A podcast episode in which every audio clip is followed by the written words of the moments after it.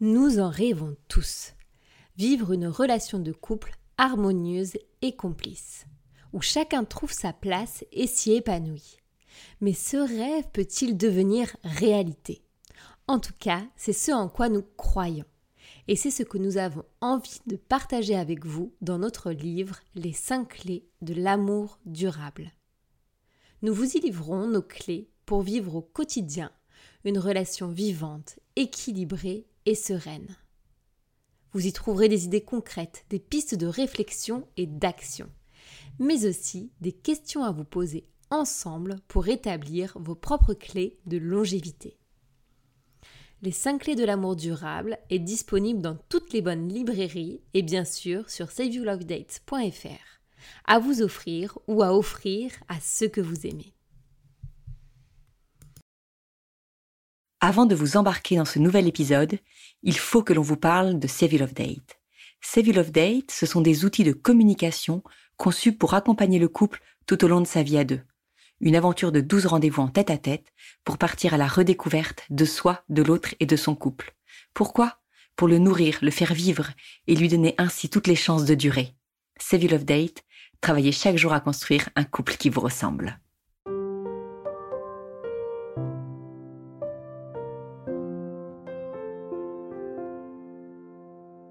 Bienvenue au cœur du couple, le podcast qui se met au service de votre couple.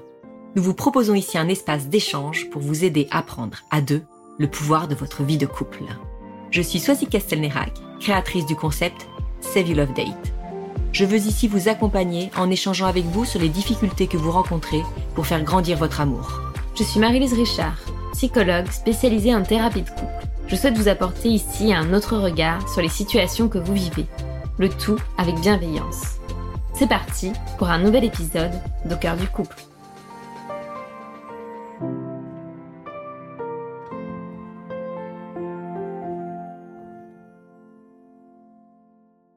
Nous recevons Charlotte, 37 ans, en couple avec Cédric depuis 8 ans. Dès les premières années de leur relation, naît le souhait de fonder une famille. Mais ils rencontrent des difficultés pour concevoir un enfant et s'engage alors dans une démarche de PMA. Elle en témoigne aujourd'hui. Ce parcours met leur couple à rude épreuve. Comment préserver son couple lorsque sa fertilité est mise à mal? Telle est la problématique de ce nouvel épisode d'Au cœur du couple. Bonjour Charlotte et bienvenue dans ce nouvel épisode d'Au cœur du couple. Nous sommes ravis avec Marie-Lise de t'accueillir. Alors peux-tu te présenter en quelques mots pour que l'on fasse connaissance avec toi? Oui, donc euh, je m'appelle Charlotte, j'ai 37 ans, euh, je suis naturopathe. J'habite à Bruxelles, d'où le, petit accent euh, belge à certains moments. Et voilà, je suis très contente d'ouvrir la discussion avec vous aujourd'hui. Eh ben, nous sommes ravis de t'accueillir vraiment. Alors, si tu es venu vers nous aujourd'hui, c'est pour que l'on puisse réfléchir avec toi sur une problématique que vous vivez en ce moment dans, dans ton couple. Alors, est-ce que tu peux nous dresser un portrait un peu de ton couple? Oui, donc euh, je suis mariée depuis euh, un an maintenant, un mariage Covid. et euh, on est en couple donc depuis huit ans. ça fait voilà plusieurs années qu'on est dans le projet d'agrandir la famille et d'avoir un enfant. Malheureusement, on rencontre des difficultés. Donc, j'ai déjà eu une grossesse extra-utérine il y a cinq ans déjà et une dernière fausse couche l'année dernière. On est passé du côté ben, obscur, j'appelle ça de la PMA, donc la procréation médicalement assistée, depuis un peu plus de deux ans. Notre parcours maintenant se ponctue de, piqûres, euh, de rendez-vous gynécologiques, etc.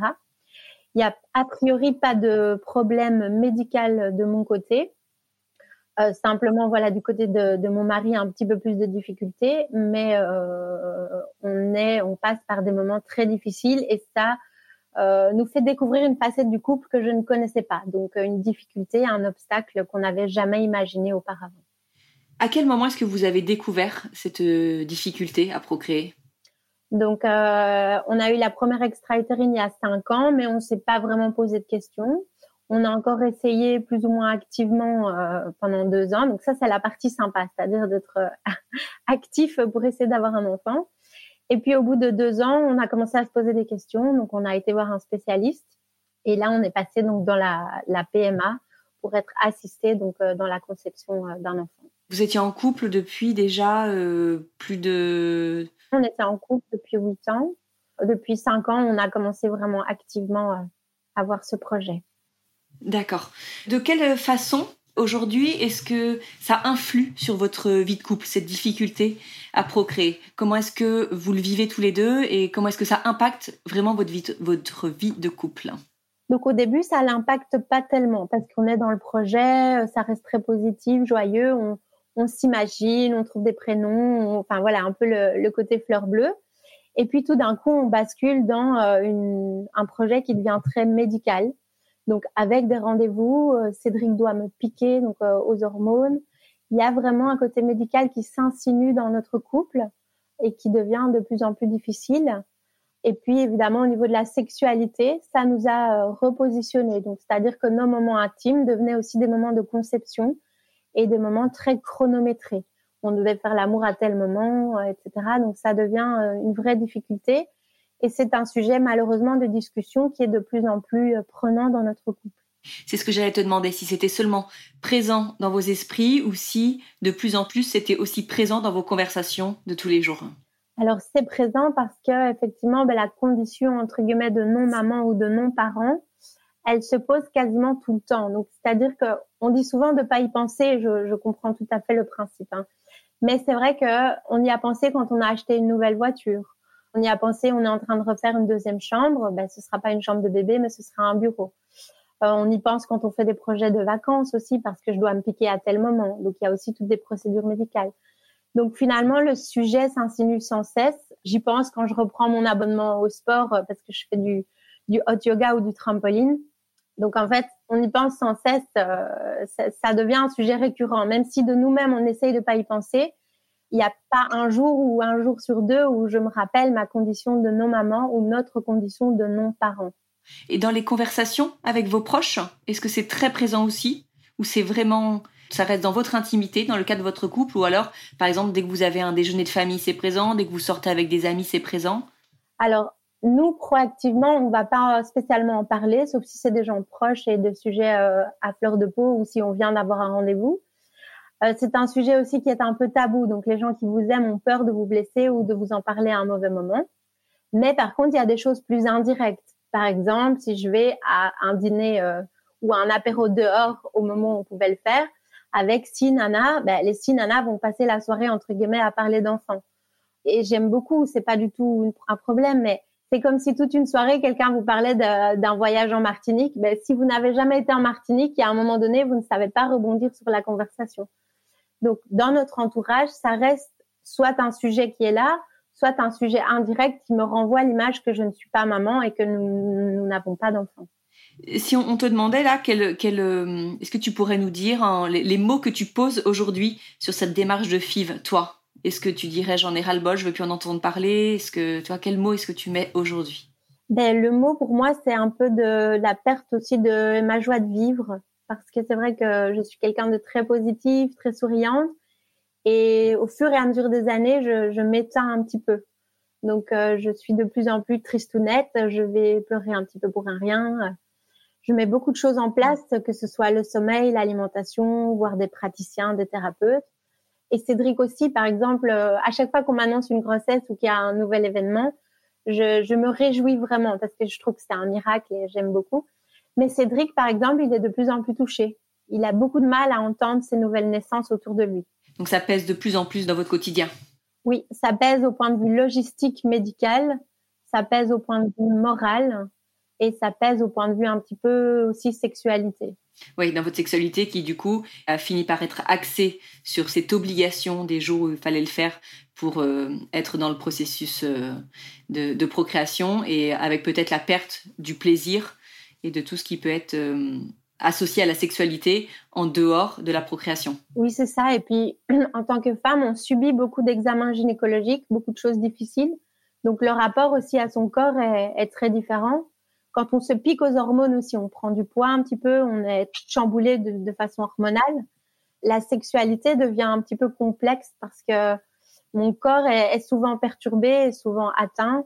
Et de son côté, il a beaucoup de pression aussi donc euh, parfois je me dis ok je passe un cycle et c'est pas grave on ne le fait pas Et parfois, j'ai envie de le faire, mais lui, il est un petit peu frustré aussi parce qu'il se sent obligé. Donc, je découvre mon mari qui n'a pas toujours envie, chose qui n'arrivait jamais avant. Donc, euh, c'est difficile de s'y retrouver. Et ça, vous arrivez à en parler tous les deux? On essaye d'en parler, mais après, quand émotionnellement, parfois, c'est trop difficile, alors on, sort un peu une carte, on l'appelle post-pause, c'est-à-dire qu'on n'en parle pas maintenant et on en reparlera dans deux, trois jours pour essayer de remettre les choses euh, à leur place et plus calmement. Et ça, vous parvenez à le faire Vous ressortez vraiment la carte et vous en reparlez? J'arrive à le faire dans des moments un peu plus calmes, mais quand je suis piquée euh, sans cesse euh, aux hormones, j'ai beaucoup de mal à faire la carte Donc là, émotionnellement, c'est plus difficile. Alors, j'imagine qu'au long de, ce parcours de PMA, la question de la stabilité du couple, certainement, et des conséquences que ça pouvait avoir sur votre vie de couple, a été abordée avec euh, différents professionnels. Est-ce qu'il y a des conseils qui vous ont été donnés? Est-ce qu'on vous a donné des, idées, de choses à mettre en place dans votre couple pour pouvoir euh, pallier à ces difficultés? Eh bien, je trouve que pas vraiment, parce qu'en fait, dans le parcours PMA, c'est très axé sur la femme. Déjà, médicalement, on va chercher ce qui ne va pas chez elle, techniquement, euh, anatomiquement. Et puis, on se concentrera un peu sur l'homme. Après, dans la démarche du couple, on a été voir quelques praticiens et on va encore en voir maintenant euh, une nouvelle. Euh, je n'ai pas trouvé vraiment d'accompagnement sur le couple, vraiment. D'accord, il n'y a pas un espace de parole dédié? Vous n'avez jamais rencontré d'autres couples qui vivent cette procédure? Non. Et dans notre entourage, même si euh, un couple sur cinq a des difficultés ou un couple sur 20 passe par la PMA, en fait, on se sent fort isolé. On a du mal à, trouver des, miroirs ou des gens qui vivent la même chose. Euh, il y a une forme d'isolement par rapport à ça. Alors merci beaucoup Charlotte pour euh, ces confidences euh, très touchantes. Marie-Lise, qu'est-ce qu'on pourrait dire à Charlotte pour euh, l'aiguiller? On sent qu'elle voilà qu'elle elle le dit elle-même qu'elle elle, elle, perd sa joie de vivre, elle ça se focalise enfin voilà, leur vie se focalise beaucoup autour de cette démarche qu'ils ont entrepris de PMA. Comment est-ce qu'on voilà, on peut les, les, guider tous les deux pour que hum, ils puissent regarder plus loin ensemble? Merci Charlotte pour ton témoignage. Je pense qu'il parlera à beaucoup de femmes. Parce qu'effectivement, c'est vraiment une situation, je pense, très douloureuse auquel euh, aucun couple en fait est préparé. Comme tu le dis si bien, quand on se marie, on pense à toute cette belle famille qu'on va pouvoir créer, à ces beaux projets. On n'est jamais préparé euh, à l'infertilité, comme euh, à la perte d'un enfant ou ce genre de choses. Donc c'est vraiment se heurter à quelque chose qui est hors de l'ordinaire et auquel on ne peut pas s'attendre. Donc c'est vraiment quelque chose de très douloureux et qui va être euh, peu évoqué. Donc vraiment, merci beaucoup de, de pouvoir partager ça et de pouvoir aussi, euh, du coup, témoigner auprès de d'autres femmes qui nous écouteront. Je trouve ça important ce que tu as pu rappeler, c'est qu'effectivement, ça concerne euh, un couple sur cinq qui a des difficultés à concevoir un enfant. Donc c'est vraiment, tu n'es pas isolé, ça concerne vraiment beaucoup de monde. Je vois même dans mon entourage, j'en connais beaucoup. Hein qui sont dans cette situation-là. Dans ce que tu as pu dire, euh, que je relève et qui est assez euh, récurrent aussi, tu as, pu parler, euh, dire le, côté obscur de la PMA. Je trouve ça assez parlant. C'est un peu aussi justement toute la honte qu'il peut y avoir par rapport à ça, des fois, ou, le tabou, et aussi qu'est-ce qu'on se raconte de construire un enfant, mais pas dans une union sexuelle peut-être normale aussi, ou ou comment ça peut aussi mettre une autre forme de pression, quoi. De revenir un peu questionner nos, compétences et euh, pouvoir mettre une forme de, poids et de culpabilité sur euh, qu'on est incapable de faire ça, quoi. Ce que tout le monde est capable de faire depuis des milliers d'années, nous, on n'est pas capable de le faire, quoi. Et comment ça peut être douloureux. Et l'important, justement, comme tu as pu dire que tu étais accompagné, mais de pouvoir euh, avoir des personnes ressources pour pouvoir aussi enlever cette, cette, pression et cette culpabilité qu'on peut se mettre. D'où l'intérêt aussi de, de pouvoir en parler. Là, euh, parfois, on peut retrouver aussi, je trouve, des, des formes d'émotions un peu intenses qu'on peut avoir à, l'égard de notre conjoint, avec justement des, des attentes euh, non répondues de la part de l'autre, où on essaye d'y aller, mais il n'y a pas la réponse qu'on attend. D'où l'importance de, de bien se redire que le couple, c'est la base en fait. Parfois, quand on est dans un, dans ces projets, on est dans l'idée, comme, comme tu l'as dit, hein, dans tout ce qu'on voit, on va voir les poussettes, on va voir les amis, et on est centré sur cette idée de, euh, de non-maman ou de je vais être maman. Mais euh, avant tout, le projet d'enfant, c'est de, de construire quelque chose ensemble, d'être fécond en couple et d'avoir euh, un témoin de notre amour en fait. Et je trouve aussi de pouvoir se redire ça, que c'est pas juste devenir parent, c'est aussi cette construction qu'on a ensemble. Donc la question que j'aurais envie de, te poser et de poser à tous ceux qui vivent ça, c'est comment, et on, va y réfléchir, mais rester ouvert l'un à l'autre et à construire en même temps, en fait, parce que c'est la, base, euh, mais même qu'on ait des enfants ou non, mais comment maintenir aussi ce couple dans, tout ça, comment rester ouvert l'un à l'autre et euh, rester soudé face à ça? Là, tu as, pu le dire hein, par rapport à la sexualité, mais aussi, euh, je trouve ça intéressant, c'est que c'est à la fois hyper présent dans votre vie, par rapport à tout ce que la société vous renvoie. Hein. Comme tu dis, c'est enfin, ça va être la norme. En plus, dans un âge où tout le monde va avoir des enfants. Et, en même temps, est-ce qu'il y a de réels temps d'échange sur ce que vous vivez émotionnellement et sur vos besoins réciproques? Est-ce que vous pouvez vraiment prendre un temps pour dire euh, bah là ça c'est vraiment difficile pour moi là je suis vraiment en fait en colère parce que je pense qu'il faut pouvoir le dire en fait euh, tu as l'air d'être quelqu'un de très posé qui est centré vraiment aussi sur ton bien-être mais je crois que c'est bon c'est de pouvoir dire qu'on est en colère et qu'on est frustré. C'est pas normal ce qui vous arrive. Et tu as le droit de le dire que tu es vraiment en colère et que c'est pas normal et que, que t'en peux plus de pouvoir la, la, dire. Et en fait, plutôt qu'elle soit déversée de manière euh, inadaptée, comme par exemple être en colère contre ton conjoint parce qu'il a pas envie au moment où tu as envie, mais pouvoir juste dire que bah ouais, t'en peux plus de cette situation et ce n'est pas normal de la vivre. Et c'est une réalité. Donc pouvoir trouver des moments pour exprimer pleinement ces émotions-là et euh, vos besoins aussi. J'ai trouvé ça hyper intéressant ce que tu as pu dire euh, autour de, de, la charge mentale et de cette euh, mise en avant du corps de la femme extrême contrairement à l'homme et comment il peut y avoir justement un, un partage un peu cette charge mentale tu l'auras toujours mais comment est-ce que tu peux aménager avec ton conjoint pour le rendre impliqué et engagé dans le processus et que ça puisse, toi, euh, rendre la, procédure plus confortable. Par exemple, quand tu as des piqûres, est-ce que euh, tu as repéré que tu avais une intensité émotionnelle plus importante bah, Qu'est-ce que tu sais qui peut te faire du bien quand tu rentres le soir après cette visite-là? Est-ce que tu aurais besoin qu'il puisse anticiper un repas? Est-ce que euh, tu aurais besoin que... bah, ça peut être un moment où il va plus prendre soin de ton corps parce que justement tu te sens mal dans ton corps. Est-ce que ça peut être un moment où il y aurait des, des formes de massage ou des choses particulières? Mais que tu puisses les identifier pour lui donner. D'une, ça lui permettra de se sentir impliqué, parce que je pense que pour lui, ça peut être très douloureux aussi de voir que tu subis ça, et de se dire qu'en fait, la seule chose qu'il peut faire, c'est de, en, gros, de donner son corps et d'être présent, et en même temps, il n'arrive pas à le faire non plus pleinement, ça, et ça lui met une telle pression qu'il est que cet espace où c'est, euh, il doit être dans la procréation. Peut-être trouver d'autres aménagements possibles où il peut être euh, impliqué et présent. Donc ça peut être ça, et je me dis aussi, on a pu dire que le couple, c'est la base, ça va être aussi de entretenir le sentiment amoureux. Et je pense que là, on peut faire porter, entre guillemets, cette charge euh, à l'homme de bah, comment est-ce qu'il peut organiser aussi euh, des temps à deux où vous pouvez vous retrouver, que ce soit en vacances, en week-end ou autre, ou créer des moments d'intimité, que peut-être ce soit lui qui soit porteur de ça, parce que là, toi, tu es porteur de tout ce processus euh, corporel, tu vis tout ça dans ton corps. Comment est-ce que lui aussi, il peut amener cette légèreté, justement, que tu dis que tu perds un peu, cette insouciance que tu as, comment est-ce que ça pourrait peut-être être lui qui insuffle ça, qui peut insuffler la légèreté dans votre couple et cette folie amoureuse aussi que vous pouvez avoir? Tu as pu parler de, de, la sexualité, comment ça pouvait être programmé.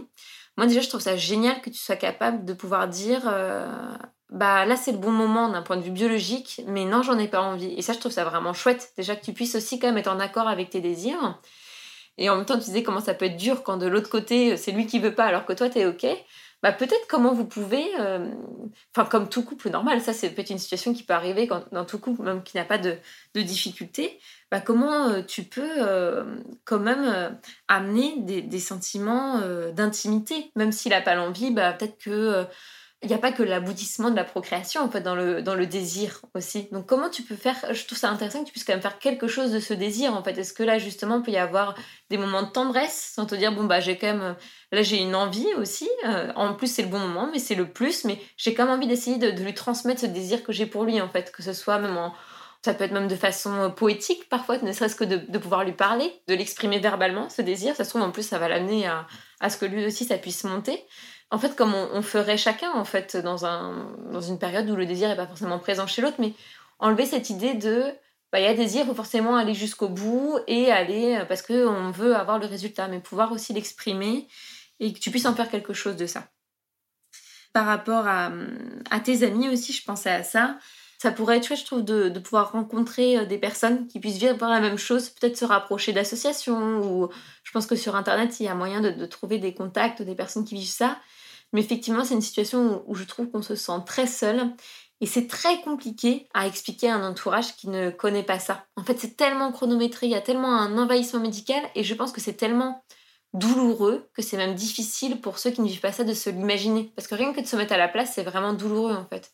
Donc pouvoir se rapprocher de personnes qui vivent ça, ça pourrait aussi vous permettre de sortir de votre isolement et je pense même, peut-être pas tout de suite, mais de pouvoir en rire ensemble. Je pense qu'il y a des situations parfois tellement improbables que en fait il n'y a qu'une personne qui peut vivre ça, qui peut aussi comprendre et rire ensemble de ça. De pouvoir un peu, ce qui vous permettrait de faire un pas de côté et de, de pouvoir regarder votre situation avec un autre œil et de pouvoir aussi sourire de vous, de vous voir euh, faire, de pouvoir voir les situations que ça peut créer et qui font partie de votre histoire de couple. Et je voulais un peu euh, conclure aussi sur la question de la fécondité dans le couple, de pouvoir aussi euh, entrevoir que votre couple il peut être fécond de multiples façons. Enfin, forcément, c'est plus facile à dire quand euh, on a des enfants et qu'on n'est pas dans cette idée, que ça nous envahit, mais peut-être aussi pouvoir vous dire comment votre amour peut être peut grandir et être féconde d'une autre façon aussi. Ça peut être un processus que vous pouvez avoir en parallèle, mais qu'est-ce qui vous relie et quel projet vous auriez envie de construire ensemble et qui vous parle? Ça peut être moralement, ça peut être quelque chose de très concret symboliquement, ça peut être faire partie d'une association pour autre chose, mais que vous puissiez aussi voir que vos compétences peuvent s'unir pour créer quelque chose de beau parce qu'en fait, c'est ça aussi avoir un enfant. C'est vraiment se dire, bah ça, tu vois, c'est nous qui l'avons fait ensemble et ça témoigne de notre amour. Mais ça, vous êtes capable de le faire aussi autrement. Et je pense que c'est important. Ça viendra vous ressouder, de vous redonner confiance dans tout ce que vous êtes capable de faire et de témoigner d'amour ensemble. Et ça, je pense que ça peut parler à tout couple, même qui ont des enfants. Mais voilà, de pouvoir peut-être réfléchir à ça aussi, en mettant moins de pression sur cette fécondité, euh, enfin cette procréation et pouvoir voir euh, tout ce qui nous est possible comme chant. Voilà un peu tout ce qui m'a traversé l'esprit. Mais merci beaucoup en tout cas de faire cette démarche, de venir nous en parler. Merci Marie-Lise. La dernière chose sur la fécondité du couple, je pense que c'est quelque chose qu'effectivement, cette envie d'enfant, même quand on en a eu, il y a un moment où dans un couple, eh ben, soit euh, il y en a un des deux qui, voilà, il y en a eu un, il y en a eu deux, il se dit, ben voilà, moi, pour moi, j'ai la famille que je voulais, je me sens pas d'en avoir un autre. Et il y en a un des deux qui doit faire quelque part un peu un, deuil de cette euh, paternité ou cette maternité. Et du coup, il faut trouver pour le couple une autre façon d'être fécond. Et tu vois, c'est ce que hum, te disait Marie-Lise. Avoir des enfants, c'est une façon pour le couple d'être fécond, mais ce n'est pas la seule façon. Donc vous, essayez de trouver en parallèle de tout ça euh, comment euh, porter du fruit, comment porter du fruit autour de vous, comment porter du fruit l'un pour l'autre. Et puis je crois que c'est essentiel d'avoir un projet un projet fort euh, qui vous tient vraiment à cœur et qui vous permette de regarder dans les semaines, dans les mois et dans les années à venir. Donc ça peut être quelque chose, si ça vous est possible, un voyage, euh, vivre une aventure, euh, se lancer dans un projet immobilier, enfin voilà, quelque chose vraiment qui, qui vous motive en fait, qui vous pousse vers l'avant et qui vous décentre un peu de ce projet d'enfant. Je pensais quand tu parlais Marie, je me disais que dans votre couple et dans tous ces couples qui traversent ça, je pense qu'il faut, faut vraiment faire de la communication votre arme. Déjà dans un couple lambda, il faut être bon, mais vous, vous devez vraiment sur la communication, je pense vous surpasser. Ça va être votre force de pouvoir au jour le jour communiquer sur ce que vous ressentez, sur ce que vous vivez, sur votre albol, sur vos angoisses. Tu vois, avoir la liberté, de pouvoir avoir la liberté qu'il y en ait un des deux à un moment qui dise écoute, moi j'en ai marre, j'aimerais qu'on fasse une pause. Je ne veux pas, euh, voilà, si, si, on peut s'arrêter six mois dans ce, cette procédure pour penser à autre chose, tu vois, pour avoir la liberté de se le dire. Et même si l'autre, on sent qu'il n'ose pas le dire, tu vas pouvoir le sentir. Et ça, c'est toute la communication que vous allez mettre en place au jour le jour autour de ce sujet-là, mais aussi autour de tout le reste, bien évidemment. Et ça, de vous le dire, ça va vraiment être votre force et votre arme, en fait, pour essayer de... Alors, je vais pas dire de survoler, tu vois, mais essayer de, ben, de le vivre quelque part au mieux et que tout ce que vous vivez, et eh ben, plutôt que de, toi tu le dis, ça commence à te rendre triste, ben, plutôt que ça vous rende triste, ben, d'en faire une force, d'en faire quelque chose en plus de votre couple et puis que ça vous soude encore davantage. Mais ça, je pense qu'il faudra, il faut vraiment passer par une communication euh, vraiment euh, renforcée euh, dans votre couple. Et un dernier point sur la sexualité, je pense qu'il ne faut pas avoir peur de se dire, bah tiens, pourquoi pas, on dit qu'en fait on revient à zéro sur notre sexualité. On a connu une sexualité très épanouie, on est passé par plusieurs étapes et puis vraiment, tu l'as dit, hein, toutes ces premières années c'était au top, parce que tu avais un mari très présent, un mari très demandeur et que toi tu étais là, donc c'était au top. Et euh, se dire bah, pourquoi en fait on reviendrait pas aux prémices, au début, tu vois, de reprendre par toute la tendresse, par tous les premiers gestes. Euh, c'est pas parce que on a vécu plein d'années en allant euh, quelque part jusqu'au bout de l'acte sexuel que c'est quelque chose d'acquis et que maintenant on peut pas se permettre quelque part de, de retourner en arrière et de reprendre au début. Donc peut-être que ça, ça pourrait vous faire du bien. Et puis je pensais aussi comme c'est quelque chose que vous avez beaucoup vécu bah, peut-être dans votre, appartement, dans votre chambre, essayez de trouver d'autres lieux pour vivre votre sexualité. Donc alors on va dire en, cette période de, Covid c'est pas évident, mais trouver un tu un hôtel pas loin de chez vous, un premier puis un deuxième, essayez de partir sur un week-end et de se dire dans ces moments-là, on va essayer de, tu vois, de, vivre un moment de tendresse, un moment de, vivre cette sexualité dans des lieux différents pour se détacher de tout ce que vous avez connu dans votre, en fait, dans votre chambre et dans le lit euh, conjugal, donner un peu une autre, euh, oui, un autre cadre pour essayer d'éveiller euh, autre chose. Alors Charlotte, on t'a beaucoup parlé, mais maintenant on serait ravis, voilà, de savoir comment tout ça fait écho en toi. Eh bien, merci déjà parce que je, je trouve qu'il y a déjà pas mal de belles pistes. Euh, je me sens aussi entendue et ça, je trouve que c'est important aussi. Euh, les propositions sont, sont justes et ça, ça, ça fait plaisir. Il y a plein de choses que je trouve vraiment très très chouettes. Donc déjà, euh, le fait que Cédric puisse être euh, un peu porteur de la légèreté euh, des temps à deux, ça je trouve ça très très chouette. Qu'il puisse s'impliquer d'une autre façon en me proposant un repas ou un massage ou enfin une façon de s'impliquer beaucoup plus dans le processus parce que c'est vrai que cette charge mentale je peux pas vraiment lui donner mais au moins qu'il soit présent. Quand on parlait de, sexualité, le fait de transmettre mon désir et qu'effectivement, il ne faut pas un aboutissement, mais que ça devienne un moment intime, ça c'est chouette aussi. D'autres personnes, mais récemment, je me suis rapprochée de d'autres deux, deux femmes euh, super chouettes qui sont passées par des moments difficiles et ça me fait un bien fou. Mais c'est vrai que Cédric n'a pas d'espace euh, avec qui le partager et comme tu dis, de, après pourquoi pas en rire, des moments un peu cocasses qu'on peut vivre dans cette procédure. Donc ça, je pense qu'il faudrait explorer cette piste. Et puis j'ai été très touchée par le côté euh, que notre amour peut faire grandir quelque chose d'autre, parce que c'est ça aussi avoir un enfant, c'est le fruit de, de, nous deux, le fruit de nos qualités, le fruit de quand on voit un enfant, on dit ah il a tes yeux, il a ton sourire, il a tes mimiques, mais on peut aussi avoir un autre projet ou quelque chose où on pourrait se retrouver et, et voir un peu une part de chacun. Ça c'est, je, je trouve ça très très positif. Euh, voilà, je, je, trouve que les idées sont à explorer et je, je trouve ça très chouette. Et d'en parler, ben, ça ouvre la porte aussi à d'autres femmes, si elles entendent le, podcast, de pouvoir se dire, ben oui, il y a, il y a des choses à explorer, il y a des, des, solutions à mettre en place aussi pour que notre couple reste un couple. Et tu parlais de communication et c'est vrai que chez nous, c'est très important et on, on, le, on le pratique couramment. Et en fait, ça fait de nous une force parce que si un jour on a la chance d'avoir un enfant ou pas, on, est déjà une équipe et finalement on, est super unis tous les deux et, c'est précieux. Merci beaucoup Charlotte, c'est très touchant. On vous souhaite vraiment à Cédric et toi le meilleur. Donne-nous de, de tes nouvelles. À tous ceux qui ont écouté ce podcast, ben, n'hésitez pas à venir euh, mettre euh, un témoignage, donner peut-être des idées si vous êtes aussi passé par là, des idées qui pourraient servir à, Charlotte et aux autres couples qui traversent euh, cette épreuve. Merci beaucoup Marie-Lise. C'était très constructif et très inspirant. Et puis on vous donne euh, rendez-vous à tous et eh ben, très bientôt pour euh, un prochain épisode d'Au cœur du couple.